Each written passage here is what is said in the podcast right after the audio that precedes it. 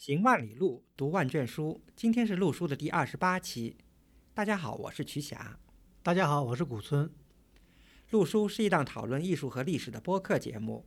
我们追求行知合一的学习体验，行路读书，知其然，更知其所以然。欢迎大家订阅收听。录书节目也会在喜马拉雅、网易云音乐、荔枝 FM 等收听平台上同步。我们诚邀您参加录书的会员计划。您的加入能让我们行得更远，读得更多。有关会员计划的详情，请访问陆书八八点 com 斜杠 member。熟悉我们节目的老听众呢，一定能回忆起来，我们曾经讲过纳尔逊博物馆。呃，纳尔逊博物馆呢，很有名的中国庙宇厅，里面呢收藏有来自广生寺的壁画。来自北京智化寺的藻井，还有中国的佛像，最有名的当然是那尊，呃，据称是金代的南海观音，还一系列，呃，这个呢成了纳尔逊博物馆的一个非常引人注意的一个亮点，也是旅游的一个热点。嗯，也是这个美国收藏中国艺术的一个传奇吧，我觉得。而且无独有偶啊，其实在美国的大博物馆里面，以中国庙宇命名的。跟纳尔逊博物馆中国庙宇很像的还有一个地方，这个地方呢，就是今天我们要讲的博物馆——费城的费城艺术博物馆。对，嗯嗯，这个费城艺术博物馆里面呢，也有一个来自北京智化寺的藻井。嗯，呃，大家知道这个纳尔逊的呢是来自智化寺后面的这个万佛阁的藻井，而费城的这个呢是来自前面的这个。智化殿的藻主殿的这个藻井，对，应该说这个智化殿的这个在智化寺里的这个地位啊、重要性，还比这个万佛阁还要高一点，因为它是主殿嘛，所以它的藻井应该更大一些，而且也更精致、更更华丽一点。对，而且这个费城的这个中国庙宇厅呢，也有塑像，也有壁画，对，呃，这个。布置陈设呢，是跟这个纳尔逊呢有如出一辙的这个感觉，嗯，呃，但是呢，相对来说呢，这个费城的这个没有对没有那么大，因为它它这个规模呢相对来说小一点，嗯，呃，但是呢，这个也说明就费城艺术博物馆也是美国的一。个非常重要的博物馆，也是收藏中国文物很重要的一个地方。对的，对的。那么今天呢，我们就这个以这个为契机呢，呃，聊一聊这个博物馆。对，而且还为什么这两个博物馆这个展陈会有那么相似的地方？这也是一个我们今天在节目中要揭开的一个谜团。对的，对的，嗯。那其实呃，当然我们今天主要是想讨论，想给大家介绍费城艺术博物馆的这个中国收藏了，对吧？但是其实我们之前呢，可以大概的把。费城艺术博物馆的这个简要的历史呢，跟大家介绍一下，还有它的主要特色。对，嗯，因为大家知道，费城呢是美国的一个大城市，呃，也是这个美国签署独立宣言的地方，也呃是美国的应该是第一个首都，呃，虽然当首都时间不长啊，嗯，呃，另外呢，费城呢一直到了呃，大概到了应该到。二次大战以前吧，一直是美国前三位的城市。那是肯定的，就是原来是纽约嘛，第一大城市毫无疑问。后来就是费城、芝加哥。后来芝加哥兴起以后，就取代了费城的这个地位。对，当然后来洛杉矶就取代了这个芝加哥，对吧？呃，但是呢，费城毫无疑问是美国的一个老大城市，一个历史悠久，对美国来说是个历史悠久的一个城市。嗯。呃，所以呢，在一八七六年，也就是美国建国一百周年的时候呢。为了这个展示一个新国家的面貌，所以在费城呢举办了一次当时非常时髦的这个世界博览会。对的，对的。嗯，这个呢就有点跟我们前不久的节目讲到的这个圣路易斯的世界博览会呢有很相似地方。那圣路易斯世界博览会更晚了。嗯，就是它是博览会和奥运会这个合为一体的一次盛会。更晚了。但是上次我们讲的那个圣路易斯这个艺术博物馆，就是从就是因为那那届博览会的以后。然后有艺术宫，然后再慢慢发展到艺术博物馆的。其实我们今天谈费城艺术博物馆也有点类似的地方。对，就是一八七六年呢，举办了费城博览会，借着博览会这个由头呢，后来又成立了这个宾夕法尼亚博物馆。对对对，因为宾夕法尼亚就是费城的这个所在的这个州。其实我还想再补充一点啊，就是关于这个一八七六年的这个费城博览会，这届博览会呢，呃，当然了，是这个美国建国一百周年，正好是新大陆这个美国这个国家正好是。非常欣欣向荣，各方面都比较这个繁荣的这么一个机会。美国人呢也借机想展示一下自己国家的这个实力，在各方面的成就。那么其实这个博览会呢，在艺术史研究方面呢，还有一个。呃，挺有意思的这么一个契机啊，就是不光是美国这新大陆在展示他自己的成就，其实呢，还给美国包括旧大陆在内许多人士来参展的这个国家这个公众提供了一个了解东方的一个机会。因为大家知道，一八七一八七六年是什么时候？正好是日本被迫打开门户，日本明治维新不久，所以日本人当时非常重视这个机会，日本人是参展了。所以通过这世界博览会呢，日本呢让西方也了解了东方的艺术的魅力，对对，所以也开展了这个西方人收藏东方艺术品的一个。对，就是从这次博览会以后，当然很多西方人一下子了解了这个以日本艺术为代表的这个东方艺术，和很多契机啊，就是很多人就开始这个收藏东方艺术，所以这届博览会是相当这个重要。嗯，对。这个收藏东方艺术，当然我们以前也在若干期节目都讲过，比方说，先是以日本的这个工艺品，对吧？瓷器这种东西开始，也是扩展到后来收藏中国的瓷器。当然，当时以外销瓷啊什么这种为主，慢慢的就西方人对东方艺术的一步一步了解的。对对对。那么再回到这个费城这个博物馆。费城的这个博物馆一开始叫宾夕法尼亚博物馆，后来呢就变成叫费城艺术博物馆。其实它的费城艺术博物馆呢就全名就简称叫 PMA，对，Philadelphia Museum of Art，对。啊，就费城艺术博物馆。那么它呢，呃，后来因为这个费城，因为也是当时财政比较宽裕的一个城市，那么费城市呢投投入了巨资，那么在这个费城就是一个高岗之上，就是它靠近这个河边的一个高岗，那么仿造了有点像这个古希腊的这种卫城形式啊，神庙啊，造了一个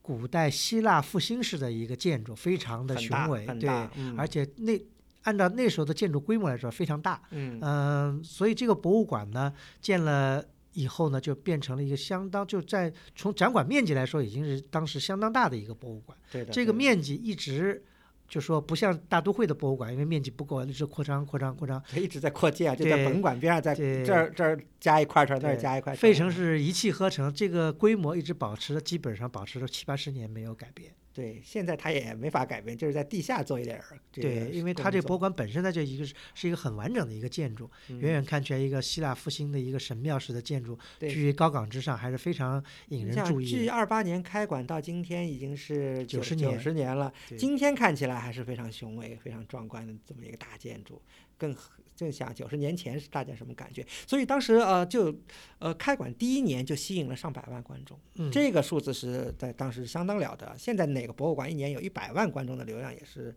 相当可以的，对吧？对。另外呢，就是这个新的博物馆呢也有新的展馆思路。呃，新的展陈特点，比方说有一个很大的特点呢，就因为它的这个馆舍面积当时就比较大嘛，所以它呢有条件呢就突破了当时老博物馆的一些这个固有的模式，比方说就放在一个展柜里这样，对对，它呢就采用了叫就现在想起来也比较先进的情景复原式的展览，就是把整个的场景移植到博物馆里面，比方说欧洲的宫廷啊、中世纪的修道院啊这样的东西呢，整个移植到了博物馆内，使观众呢有一种身临其境，而不只是。是欣赏单个的物品的这样的感觉，这种思路呢，呃，在当时来说还是非常非常前卫。而且今天看起来，啊，最近因为有不少朋友来参观这个 PMA 嘛，感觉还是相当不错。觉得这个，呃，尤其推想到这个九十年前他们就有能有这样的这种想法，这样的这种思路，还是非常前卫。啊，但是另外一个说明的是什么呢？就是当时二八年刚刚开馆的时候，只有就是说。馆舍是建好了，但是展厅只布置好六分之一，因为它这个要求比较高嘛，它不是把展柜把这这个这个艺术品放进去给大家看，它要整个情景复原，所以就有很大的这个功夫要做。所以今天其实我们要介绍的那些中国艺术品，当时的那些展厅都还没布置好呢。对，就以后慢慢有一个很漫长的过程，从二十呃从二八年以后，三零年代、四零年代甚至五零年代还都一直在做。对。对，呃，但是呢，这是这个费城博物馆，呃，应该说，如果大家身临其境，会看到它的这个馆舍是相当的宽敞的，它的中庭啊，它的柱廊啊，这些其实甚至有，呃，我觉得都不亚于大都会博物馆的这个前面的这些设施，就是门厅啊这些。它进去一个大厅，要比大都会博物馆更。更嗯宏阔，嗯它那个大的那个大的坡道，对对吧？上去有那个阿特米斯的那那个像的那个地方，对吧？呃，另外一个呢，就是听众呢也要注意的，就是在我们以前节目也曾讲过，就是说，呃，徐家的母校宾大也有一个博物馆，叫叫考古学与人类学博物馆，嗯是宾夕法尼亚大学的。这个宾大博物馆跟费城博物馆是两个完全不同的博物馆，大家千万不要混为一谈。因为费城有两个很好的博物馆，那么这两个博物馆呢，大家如果去参观以后，发现有一个有一个有一个就是有一个特点，就是什么呢？就这两个博物馆呢是互为补充的。就怎么说呢？就是说你到宾大去，你是看不见中世纪以后的呃欧洲的艺术品的，嗯，啊、基本上都是考古的这些发现什么的。嗯但你如果你到了费城艺术博物馆呢，是看不见美国其他艺术博物馆的一些标配的，比方说 什么埃埃埃及及的东西啊，呃什么两河的东西啊，两河对对，都是嗯没有的。嗯，那基本上都是一一一应该说进十一世纪以后的东西了。对对呃是的，这里面呢，这也有一个很有意思的一个历史渊源，对吧？对对对，是这样的，就是呃，因为两个博物馆创创建的时代差不多，其实都是在啊十九世纪的七八十年代。然后呢，当然宾大呢，它宾大博物馆它是当时叫大学博物馆，它是一个以教学呀，然后以考古发掘为主的这么一个博物馆，所以它的馆藏呢，很多一部分是就是宾大考古队自己到。这个考古现场去带回的这些这些发掘品，当然了，以前我们谈过，像在介绍中国园厅的时候讲过，宾大的中国收藏那是一个例，那是一个例外，不是考古发掘来的，都是这个购藏而得的。嗯，所以当时后来这个因为有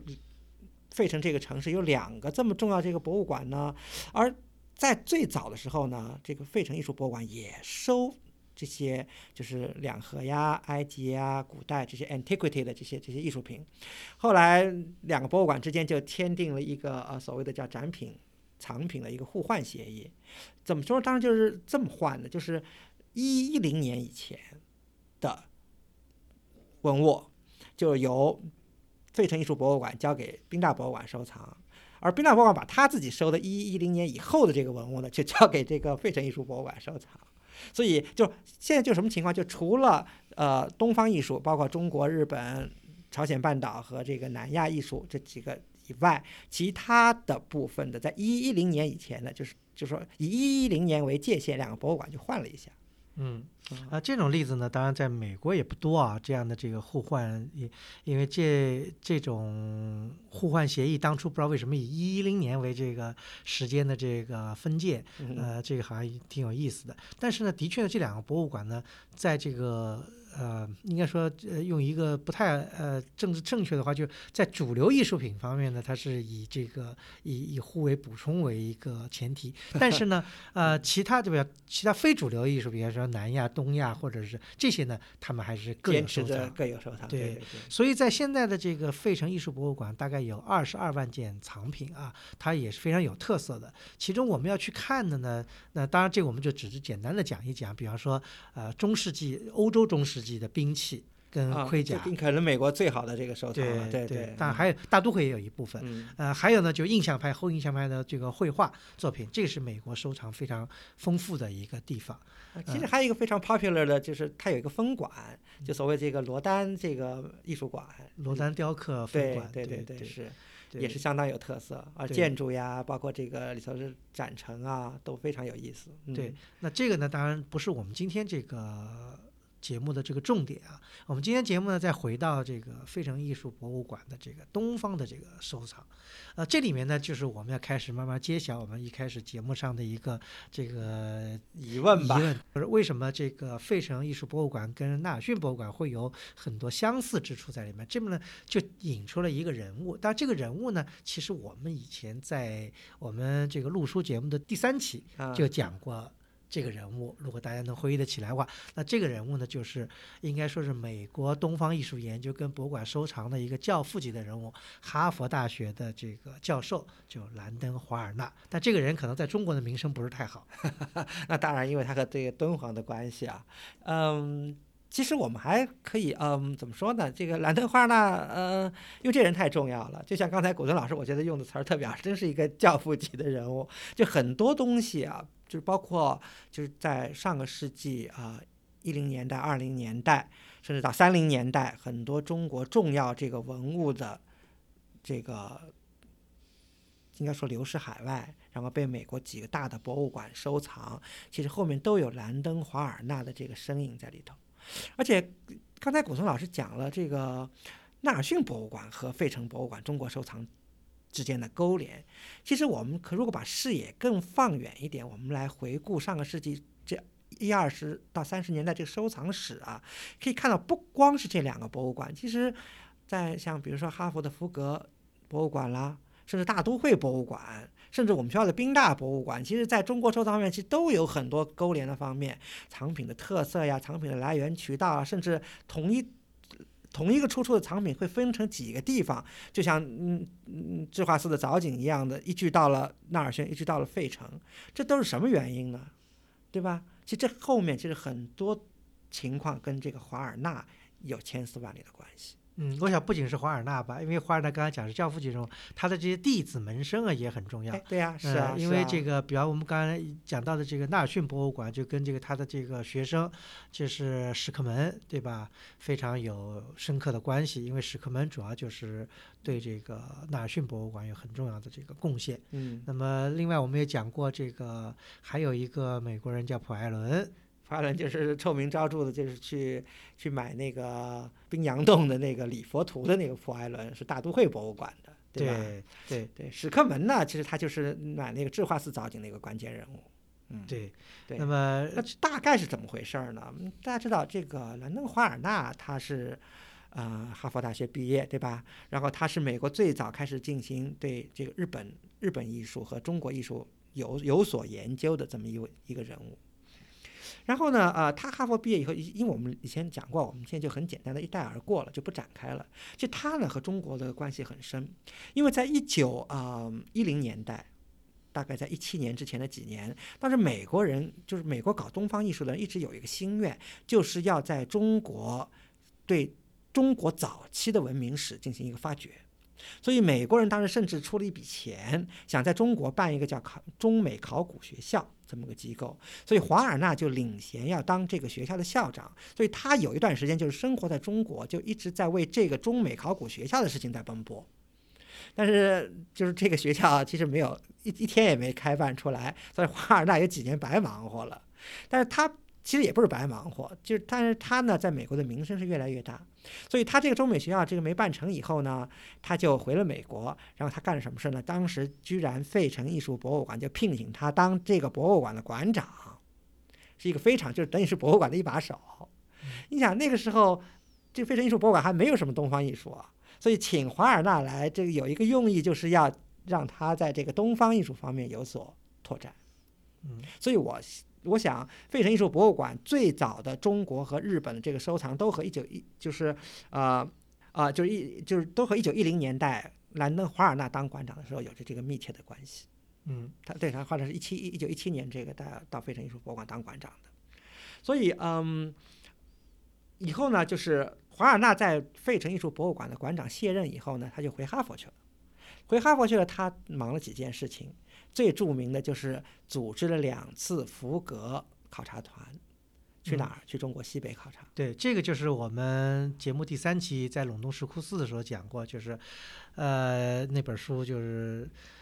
华尔纳写过一本叫《在漫长的中国古道》，上对他去了这个考察了两次，第一次呢相当成功，从这个敦煌呢。嗯，弄了这个好多东西回去，完了在美国引起了不小的轰动。后来第二次捐一大弄了一大笔钱，对，又带了好多人，然后想大搞一把的，结果铩羽而归。对，铩羽而归。这第二次呢，因为陈万里先生跟着，所以他有一《万里西行记》。那么这里面讲了很多问题，这里面呢就引出了有一个人，就是呃。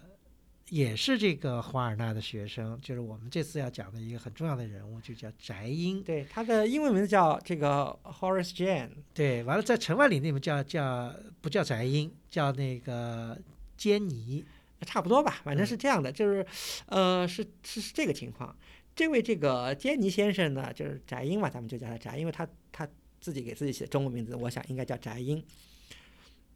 这个。翟英呢也是哈佛毕业，是等于是华尔纳的这个学生。然后他一毕业以后呢，因为他呢是费城人，他是个学三代，他的祖父呢就是这个美国研究莎士比亚的一个很重重重重量级的一个学者，然后父母又都是这个大学者，然后他自己呢就是，然后这个一心向学，哈佛毕业以后，然后就去了这个费城艺术。博物馆当时华尔纳还是馆长呢，他就先去当馆员。后来那个华尔纳走了以后呢，回哈佛以后，他又被提升为这个费城艺术博物馆的这个东方部的这个主任。嗯、他和华尔纳当然是这个师生关系了，华尔纳也非常重视他，所以在一九第一次福格考察、第二次福格考察，华尔纳都带着这个翟英去的，而且这个 Horace Jane 这翟英啊，这个呃，在就华尔纳第一次他们不是不光去敦煌，他们还去了黑水城呢。嗯。黑城遗址，就是那现在厄济纳旗的那个这个斯坦因，原来他们去发过俄俄国人去发过出了好多东西的那个黑水城，嗯，因为天太冷了，这个翟英冻坏了，差点死在那儿，这也是这个命悬一线，后来总算这个救回来了。但是翟英后来第二次福格考察团，这个翟英又跟着华尔纳去了。呃，陈万里先生回忆，还有还有许多当时中国一些记录回忆，他们不是在那个呃南石窟寺想去扒掉那个造像上的那个厚的那个那个原来的那个重装的那个泥泥这个泥胚，对泥胚嘛，后来说是这个杰尼先生拿一把大大锤子去砸那个那个那个泥那个泥胚嘛，所以还是挺呃形象生动的。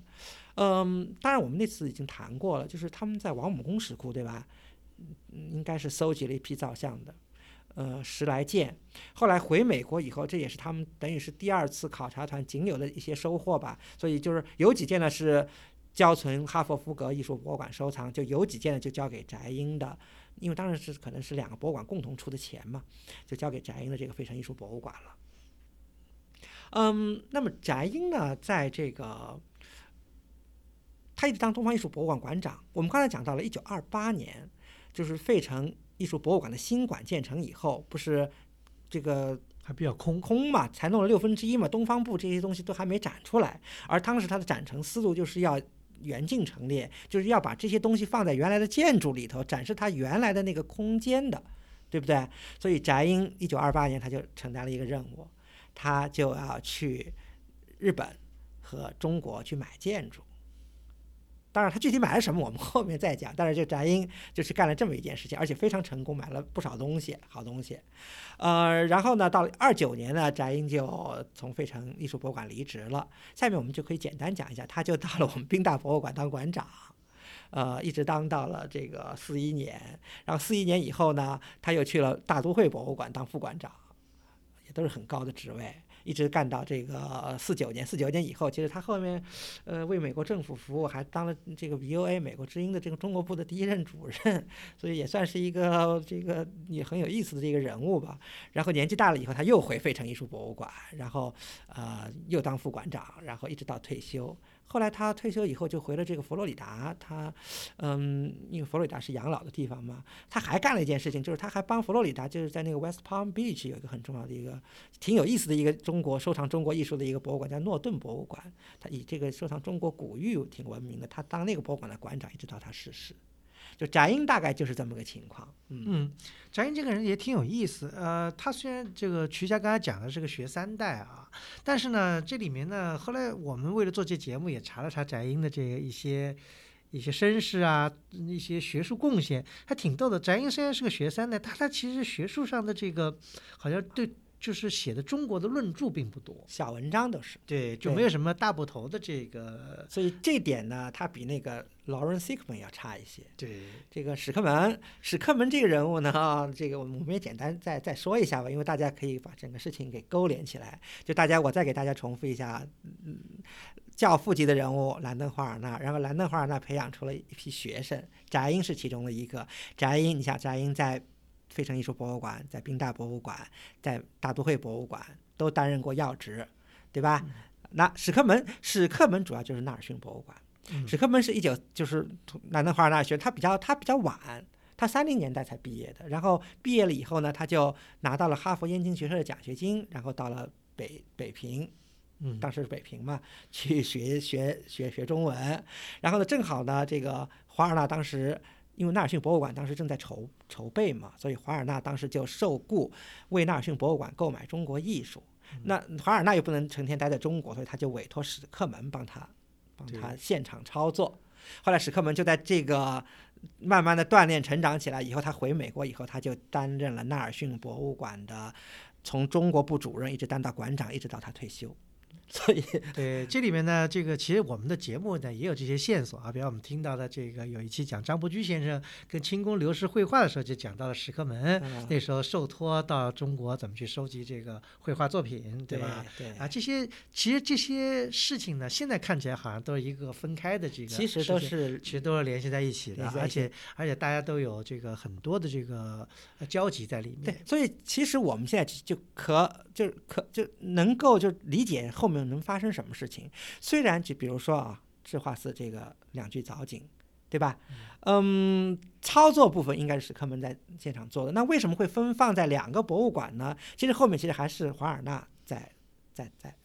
在操作，因为华尔纳曾经当过这个费城艺术博物馆的馆长，史克门又是华尔纳又受雇于纳尔逊博物馆。收藏文物，所以东还东西来了以后，然后两个博物馆一分，大概就是这么个情况。嗯嗯，这个很有意思。呃，其实呢，这里面有个很深入的一个，我觉得以后大家可以，呃，很多人可以去研究，就是其实那时候当初呢，在中国，尤其在北平，就是文化故都吧，有一个外国人的圈子。这个嗯圈子这些人其实很有交集。这些人呢，我们在由翟英呢，再可以引出另外一个人。嗯、这个越来越有趣了。对，翟英呢，刚才讲的，一九二八年，对吧？到这个中国又去收购文物，到不仅中国了，还日本。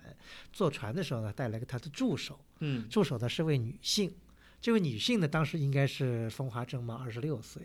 对吧？这边还有个故事，这个女性呢，在这个在这个船上呢，邂逅了另外一个年年轻英俊的一个军官，美国军官，对对吧？完了，两个人呢由此产生了这个感因情。为后来就当时可能从旧金山起航到中国，可能也开个这得开个一个多礼拜、两个礼拜，不止一个礼拜，两个跟对，这个好几个礼拜这个这个让我想起就是钱钟书谁就的对我也想突然想到这个，就是钱钟书的那个 那个时候回国在那个红海完了就开始谈恋爱，苏小姐跟这个对嗯跟赵英伟开始谈恋爱，呃，有点这个意思啊。当时这个，当然这我们这话扯远了。但这是确实发生的，确实这位这个 Ingram 小姐确实就认识了一位年轻的军官。对你就把你把这个美国人名字叫出来，叫 Ingram 小对。啊，啊，他中文名字叫任萨摩。这个人呢，前半生我觉得还挺有意思，更更有意思啊。这个人萨姆小姐呢，啊，就是英文叫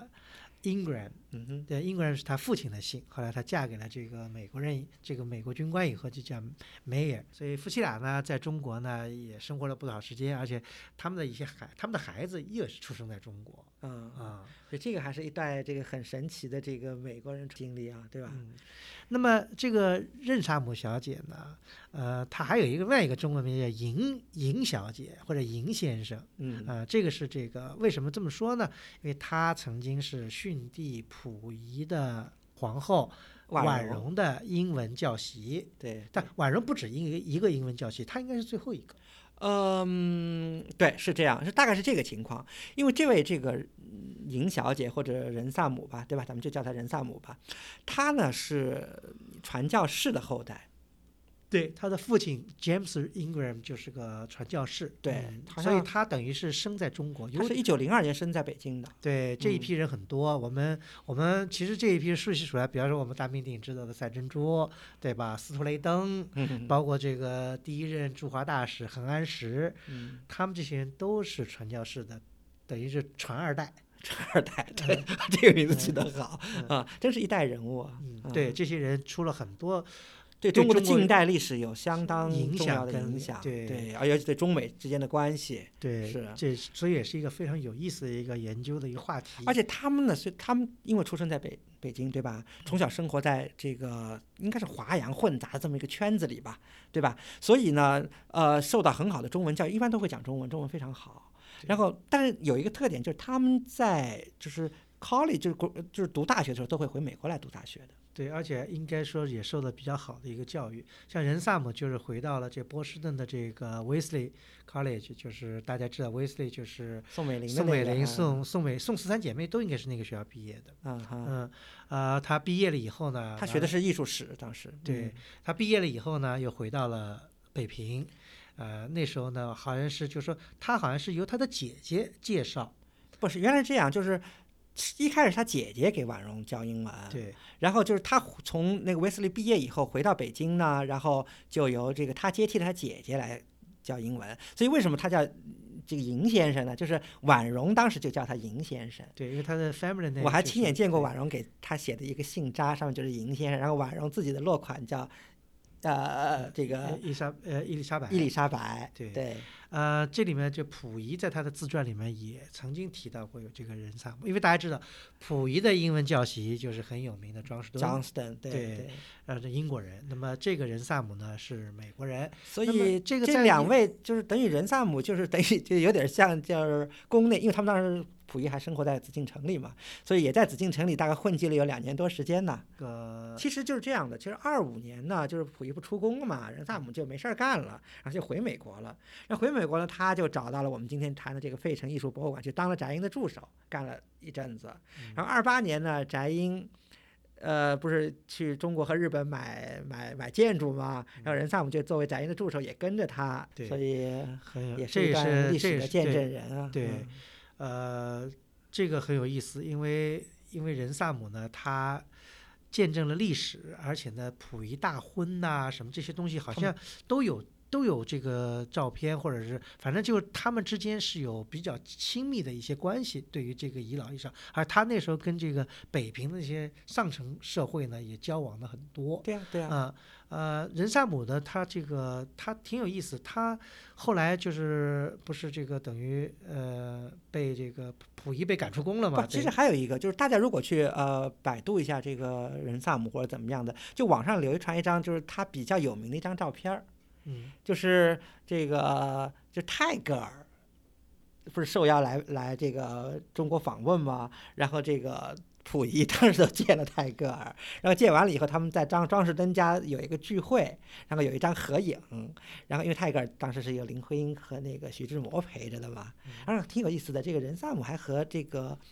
林徽因是同年的。所以就是站在等于是红颜白发，这个泰戈尔座当中，两人一边站一个，这是站着任萨姆，这儿站着林徽因，后面站着这个呃徐志摩什么的，就是就是那伙子人，就非常有意思的一张照片。对这个，所以我们可以，以放在那个会员通讯里，可以给给大家看一下。所以这就是也等于是而且见证了一段历史。而且我觉得我们放在会员通讯这张照片还挺有意思的，因为这张照片这个不是我们网上翻来的，而是我翻的那个原版照片，是这个任萨姆自己的这样一张照片。嗯，这个里面就有一些这个值得这个津津乐道的一些个人的一些一些发现，就是说呃，我知道这个你刚才讲到的翻了个人照片，你是见过任萨姆的后人是吧？哎，对对对，是的，呃，是什么情况呢？因为是这样，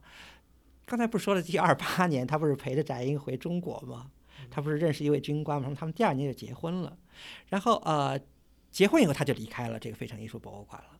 然后呃，他的那位先生呢，以后就一路升迁，以后一直到了抗战时期，就升任到了呃美国驻华使馆的武官，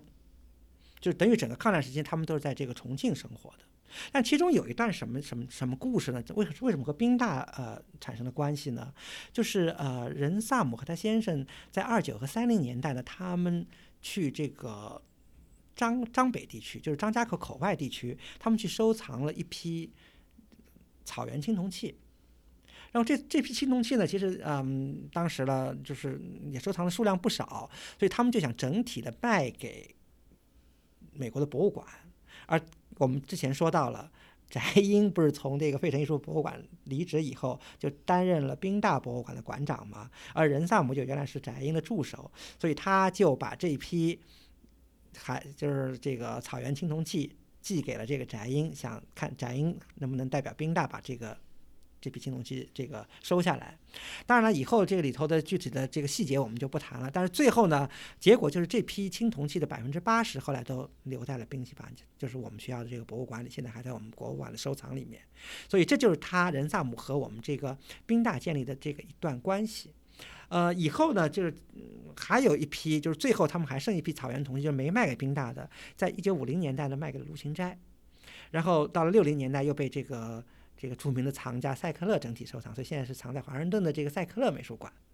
嗯，所以呢，就是因为他和这个宾大有这个关系呢，所以就前几年呢，我有机会就是，呃，认识了任萨姆的后人，就是到他们家去看了任萨姆的一些嗯老照片啊、老的日记啊、一些档案材料。所以就可以里头林林总总看到，真是一段历史啊！因为他们不光有这个和溥仪和清宫的一段交道，比如说他们和这个恭王府呀，和北京的一些名人啊，以后还有他他丈夫他先生做这个驻华武官的时候结识的一些这个国民党的将领啊，都有很多很多的很有意思的这种东西，所以看到了一些就是这方面的资料吧。嗯，所以这也是一段这个非常有意思的历史啊，这个。讲到这个人萨姆呢，再补充一点，就人萨姆的这个父亲也挺有意思，他是个传教士，结果呢是在一九三四年的时候，在西山避暑的时候被土匪杀害。啊，呃，这也是就说揭示出来，就说呃，在这个那个年代，嗯。呃，所谓的民国黄金时间吧，这个在北京还是就就在西山之，就是很不远的地方啊，这这土匪横行啊，对，说半夜里好像土匪摸到他们家去抢东西还是怎么样的，对，可能对，反正就是混乱之中就就就被杀害了，这个也是任萨姆家的一个不幸的事件吧。嗯，那么后来任萨姆当然就是四九年以后，对吧？就跟丈夫后来就回到了这个美国，后来就后面的这个任萨姆的这个生平就。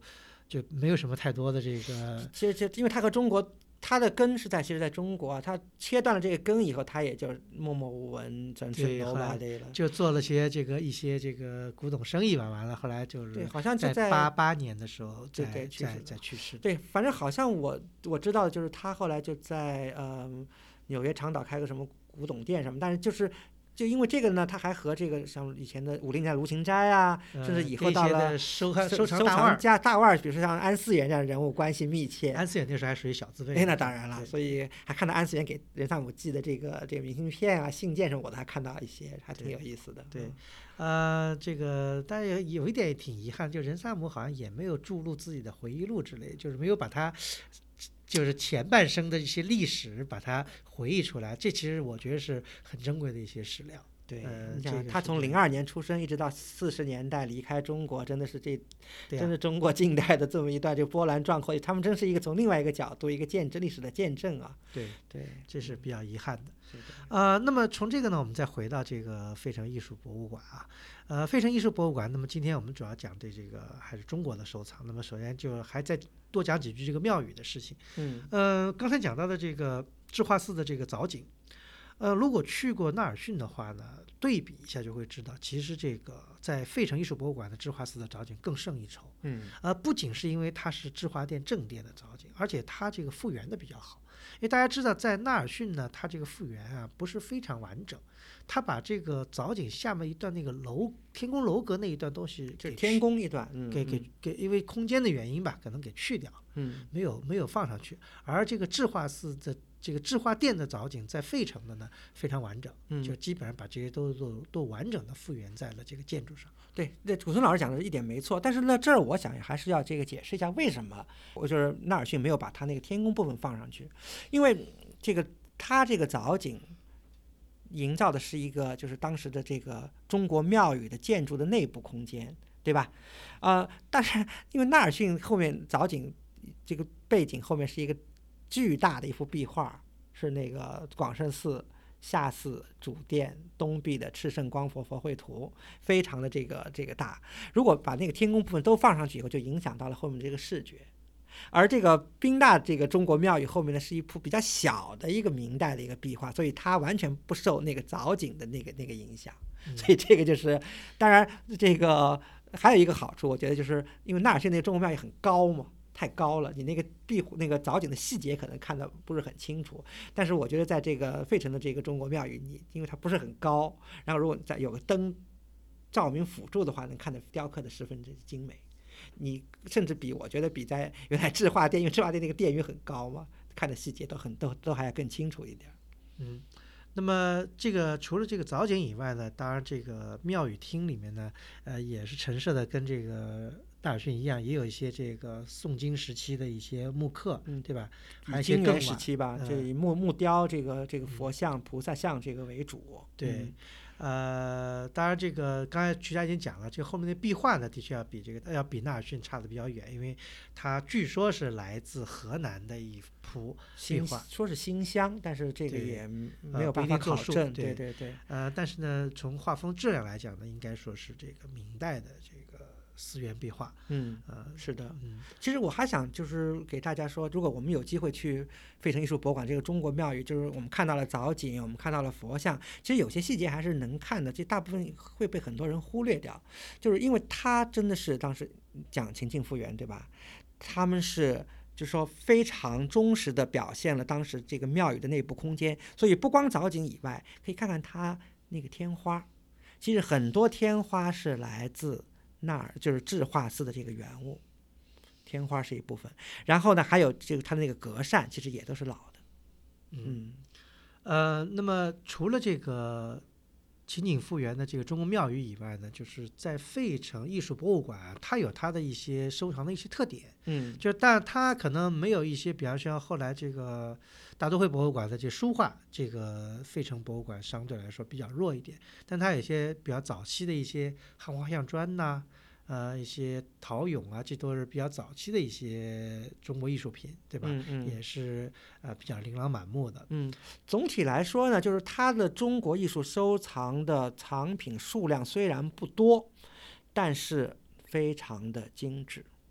就是水平很高。嗯。就是说你可以细细的看很久，能够琢磨很久，而且说就是和有些博物馆就是你非常东西非常多，但是质量一般，但是它是不一样，它的真的藏品非常非常的精，每件就其实这里头就可以看到，就是当当时主持就是收藏的兰登花纳也好，翟英也好，以后谁也好，所以他们的这个品味还是相当可以的，所以这个是不同的地方。嗯。嗯，比如说，其实还有可以值得提提的，就是也也容易被大家忽视的，其实它还藏着北朝的这个这个石棺床呢，对吧？它有一具北朝石棺床那挂在那儿，大家不容易看到。然后以后，比如说像很多博物馆都有的，比如说中国早期的佛教造像部分，当然它这部分和这个宾大没法比啊，当然，但它也有一比较有自己的特色，尤其是它有一批白石造像。是造像，是这个我们以前也聊过这这位大大人物，是这个瑞典的这个研究中国雕塑的一位大家，这个喜龙人的这个旧藏，旧藏，是因为喜龙人呃以前不是说过吗？他一方面做研究，对吧？嗯一方面他也倒倒腾点文物嘛，所以喜龙人也在中国买了不少东西，然后也卖给各个博物馆，所以有一批就是那个费城艺术博物馆的这个石刻造像是喜龙人卖给费城艺术博物馆的。嗯，听说这个费城艺术博物馆里面的一些瓷器也是很有来处的。呃，水平相当高啊，因为呃，怎么说呢？这个一方面就是博物馆自己收藏了一不少，另一方面呢，就是他在一九五零年代初也得到了一个人的一个一个大藏家的一个遗赠，什么意思呢？就这个人呢叫 Alfred 呃 Caspary。他是一个纽约人，是在做纽约做股票生意的，但是呢，他又就是这这些人呢，又是收藏艺术品。这个 Caspary 先生呢，他是他为什么会收藏中国瓷器呢？大家知道，他是很著名那个小洛克菲勒的好友，就那个洛克菲勒 Junior 那个，洛克菲勒他收藏了很多中国瓷器。对，所以他受这个洛克菲勒的影响，所以他也大手笔的买买瓷器，而且他呢，因为他买的方法不一样，他都是买那些老的那些旧藏，一批一批买的。他比较著名的是买了什么英国工业家的、德国贵族那些旧藏，买了一大批瓷器，所以呢水平相当高，而且都是以呃怎么说呢？而且现在是越来越越火的那批，就是清代的，尤其是清三代的这种官窑，他买了相当多。所以他在一九五五年自己去世的时候，把这批他自己的旧藏给遗赠给了这个费城艺术博物馆。嗯，那讲到这个，其实还有一个要重点要提的，这个这个费城艺术博物馆里面中国部分展出，还有一个情景复原的一个大手笔，就说是一个明代大厅的复原。嗯，啊，这个应该是翟英那时候一一九二八年去对对对北平时候买到。，对，是的。呃，这个大厅呢还是蛮有来历的。对的，对的，嗯啊、呃，建筑不小。当时呢，他们去买这个房子的时候，只知道是就是第一个就已经知道，当然是清代一个旧的王府，离那个紫禁城不是很远。但是再追溯它的历史呢，就知道这个大厅是就大殿吧，建于明代，是建于明代末年，而且是一个还挺在历史上留下了一笔的一个人物，就是明代的晚明崇祯年的一个司礼监太监，叫王承恩嗯的住宅。对这个王承恩最有名的就是他是跟崇祯一起上吊自杀的。嗯呃，这个是等于是他人生中的一个最大的一个一个印记吧，在历史上。嗯呃，他的这个，但传说这个宅子呢，原来就是他的旧宅，后来入了清朝以后呢，后来怎么变成了一个王府的一个旧嗯但不管是怎么样一个来历吧，他呢把买下来，那么主要呢是我们看到他的一些早期的一些彩画，对的，嗯呃，这个呢还费城艺术博物馆呢还很自以为好，还专门为了保护这彩画，还出过一些书籍啊，介绍这些东西。呃，专门做过这个彩画保护项目，做了好多年。这也是今天我们去展厅都能看到，他有一段视频，就专门放他怎么研究这个彩画，怎么把它这个保护这个彩画，还真是做了不少工作。呵对，这个而且而且我觉得他这个大厅吧，它的陈设也还可以吧，对吧？这个你走进去一看，你先可能感觉到这个建筑的这个尺度，然后他把那个收来的那些呃清代那些王府里买来那些大家具、大柜子，这个放在里头，然后当中放了一个那个好像青木的一个宝座，嗯对吧？然后 其实呃 怎么说呢？对于美国的普通观众来说，可能他们看不懂壁画，看不懂中国的佛像，对吧？看不懂其他的，呃，但是呃这个就有点像。我们宾大博物馆的那个园厅里，这个最受大家欢迎的是那个清末的一个水晶球，在那个王府的，就是在这个明代大厅里有一件展品，也是美国一般观众最津津乐道、最爱看的一件东西。古腾老师，你知道是什么吗？嗯是一个挺大的一个景泰蓝的一个狗笼，嗯，对，因为美国人爱狗嘛，所以这个狗笼子肯定是属于他们比较是个景泰蓝的很大 favorite 啊可能是也是当时清代这个王府里那些这个满洲贵族穷奢极欲生活的一个体现。嗯另外，这个中国部分呢，还有一个就是说值得称道，就是说它有一个复原了一个乾隆年间的一个等于士大夫的一个书房的一个陈设，对的，里面陈列了文房四宝啊，呃，实木家具啊，这些整个是按照一个北平可能当时是哪个大户人家的一个家里的一个这。书房吧，对它就叫这个学者的这个书房。对对，这个也嗯是当时可能是翟英在一九二八，年这肯定就是翟英当时主要他在北北平嘛，当然已经北平了，嗯呃，就买了这么两个大的这个建筑，一个就是明代的大厅，一个就是这个所谓的乾隆年间的这么一个书房。啊、对，所以这几样东西呢，都是中国部等于三个清景复原。一个是中国庙宇，嗯一个是这个明代大厅，还有一个是这个嗯乾隆书房。其实这还可以提一下，就是呃，翟英是二八年去中国买的，然后那个明代大厅它就是整个拆了以后运到费城，已经到了二九年了。其实这个时候正好赶上了这个大萧条。所以当时就是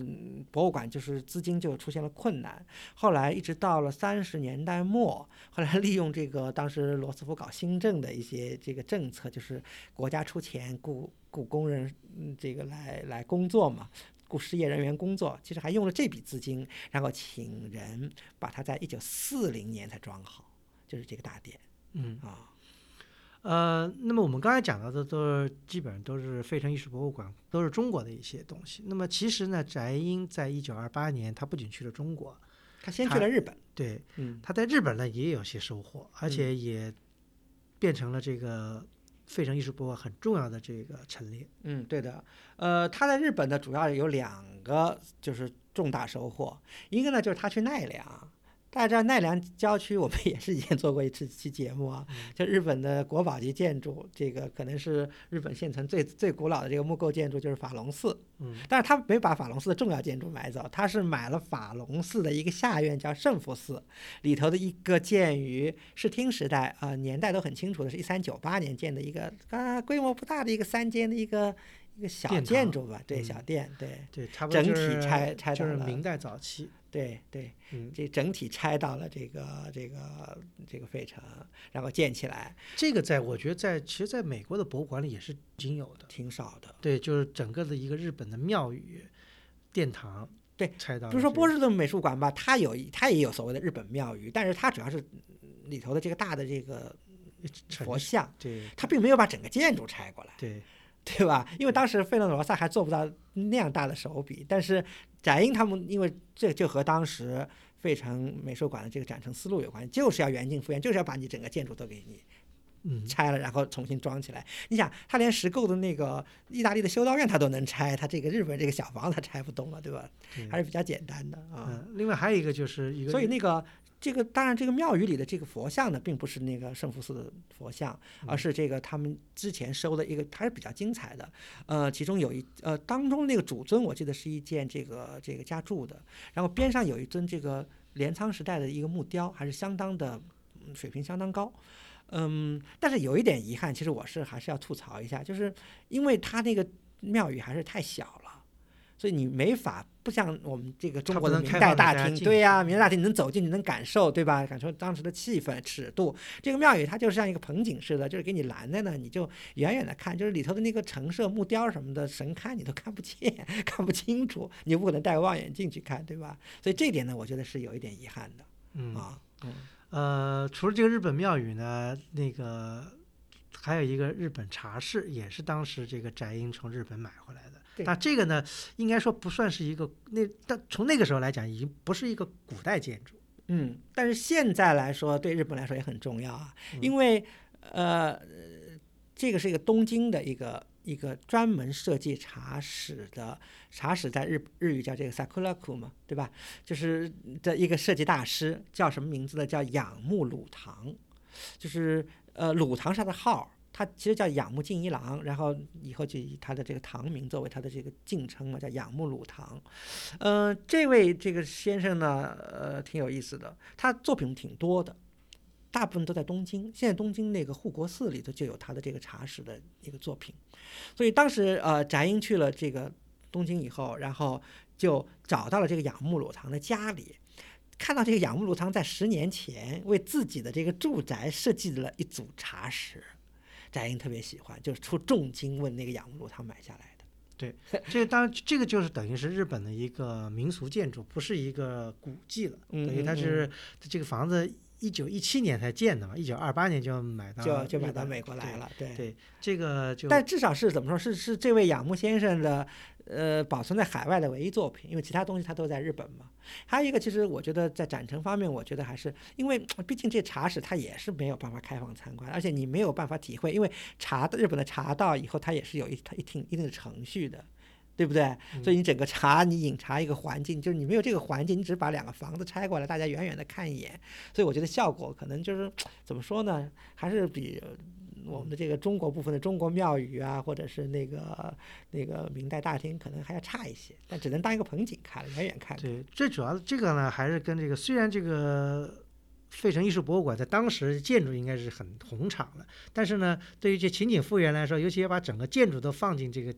建筑放进建筑里面，这个还是呃空间略显这个闭塞一点。如果像现在，比方说像现在大都会为了放一个这个埃及的神庙，它建了一个巨大的新的一个厅或者放一个中国的明轩，对吧？它可以它它它是新的一个 extension 做出来的，不是在原来的老房子里。对嗯这就是这就让我想到，就我们以前节目也曾讲过，这个当时那个另外一个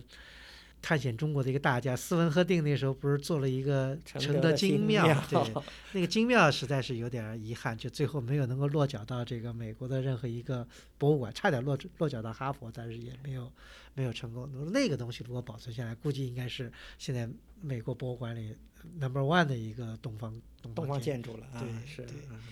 呃，那么这刚才讲的就是日本了。这个其实呢，这个费城，因为当时费城艺术博物馆不是，就是说虽然跟宾大博物馆有协议，就是大家互为补充，但是对于这个非主流艺术品，他们收藏还是互相都有。尤其是这个，我觉得费城艺术博物馆对于南亚，就是印度次大陆，嗯，对吧？呃，包括这个，包括喜马拉雅地区，或者包括这个南传佛教的这个缅甸啊，或者高棉地区的这个，还收藏了还不少。对我只能建议大家这个一定要去看，为什么？因为印这个费城艺术博物馆的南亚艺术水平相当高，嗯呃，这个高呃体现在很多方面，就是说，并不是并不是说它有那么多炫目的，比如说有些。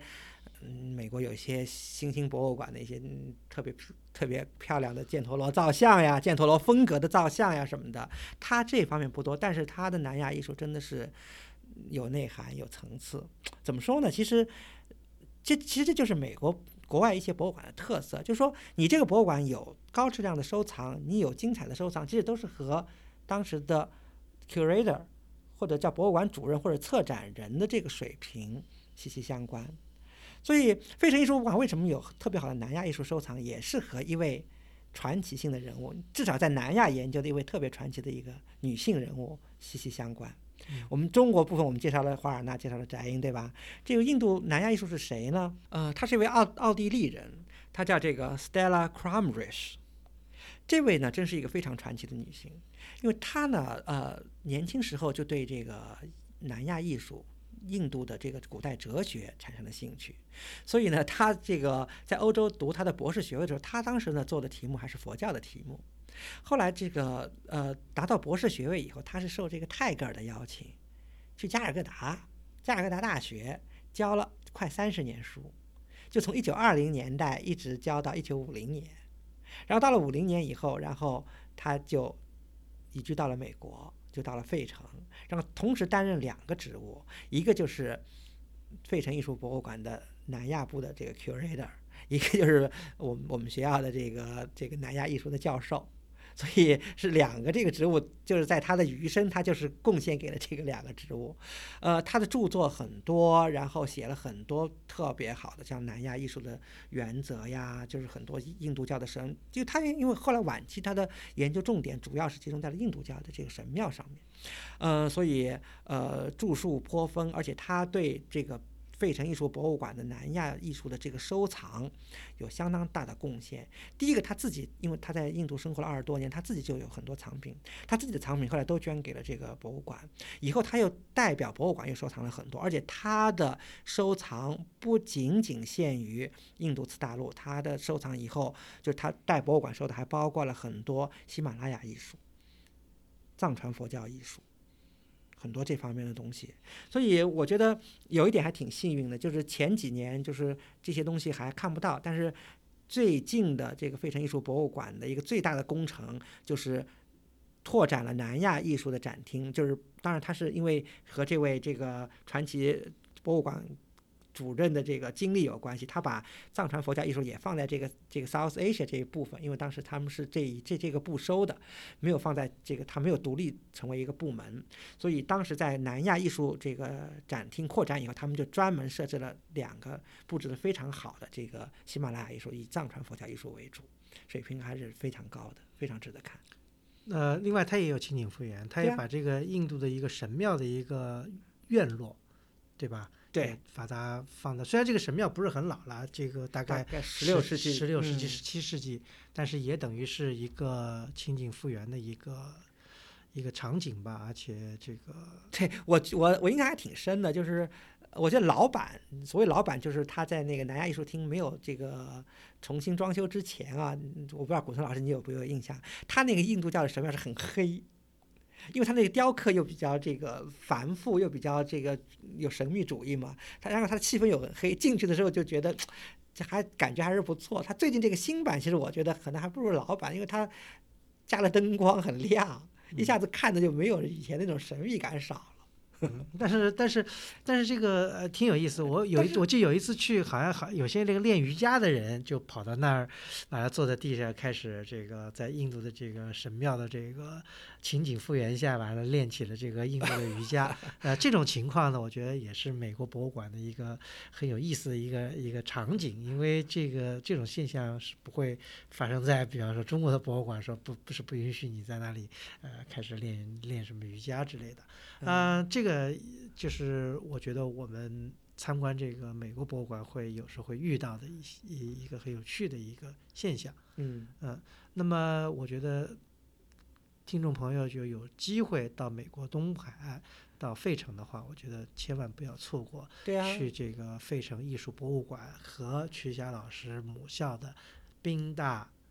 考古博物馆。对，这两个是非常趣味非常不同的两个博物馆。对，而且因为今天我们虽然主要介绍的是这个费城艺术博物馆的这个东方艺术收藏嘛，而且我们这期的会员通信，我觉得呃照片还是挺挺不错的，就是我们的题目把它取取名叫这个费城的这个东方秘境，其实也就是应了这个题，就是它的陈列主要是以这个远景复原、以情景复原为主的，呃，相当不错。嗯，好，那么这一期的节目就到此结束，感谢收听。如果您想了解更多内容，请阅读本期节目的会员通讯。